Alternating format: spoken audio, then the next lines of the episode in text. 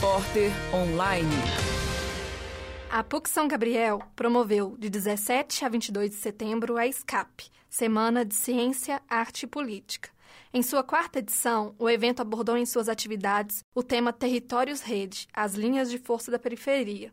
Além de uma vasta programação com atividades acadêmicas e culturais, a SCAP contou também com uma feira de comidas, livros e artesanato. A feira é composta por artesãos e moradores de várias regiões de Belo Horizonte que promovem ações sociais, como o italiano Luciano Di Fante, que participa pela primeira vez da feira e expõe seus produtos artesanais recicláveis na barraca Mulheres da Vila, um jeito solidário de reciclar. São produtos artesanais feitos à mão, com uma certa arte, criativos. Nós trabalhamos principalmente reaproveitamento de quê? De retalhos de tecido, de malha e de algodão.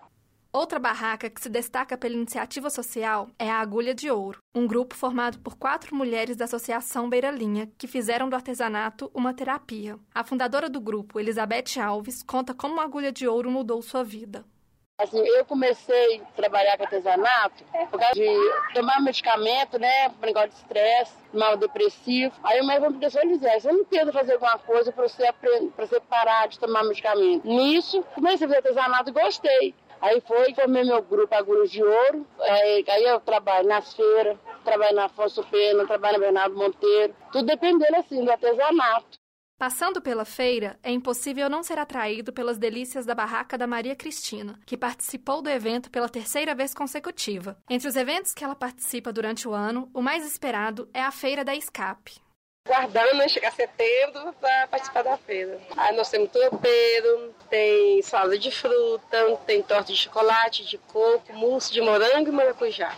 E os cones também recheados de mousse. O convite feito a esses artesãos é uma forma simbólica de mostrar a preocupação da universidade com o meio ambiente e sua preservação, apoiando o consumo sustentável.